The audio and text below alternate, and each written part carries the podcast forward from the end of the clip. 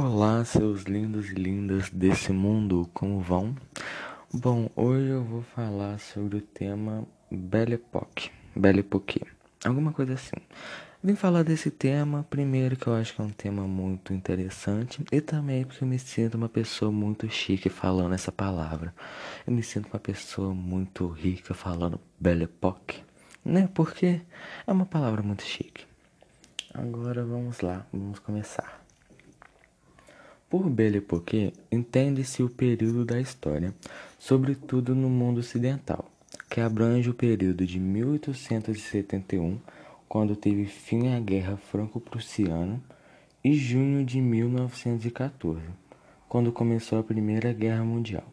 Esse foi um período marcado pela euforia provocada pelo progresso técnico-científico da segunda metade do século XIX.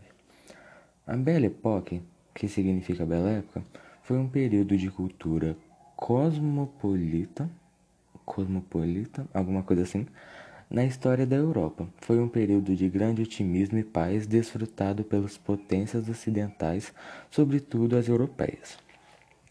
Desde a década de 1870, com o surgimento da iluminação elétrica no fonógrafo, do telefone e do automóvel moderno, entre outros inventos, a população europeia se maravilha com as novas tecnologias. Nas grandes cidades, esses entusiasmos se, manifesta, se manifestava no mundo elegante das exposições universais das artes, do espetáculo e da moda que tinham Paris como modelo. A burguesia, enriquecida com a industrialização, impunha seu gosto por toda a Europa. A concentração de riqueza nas mãos das elites industriais, comerciais e financeiras fez aumentar a desigualdade entre ricos e pobres.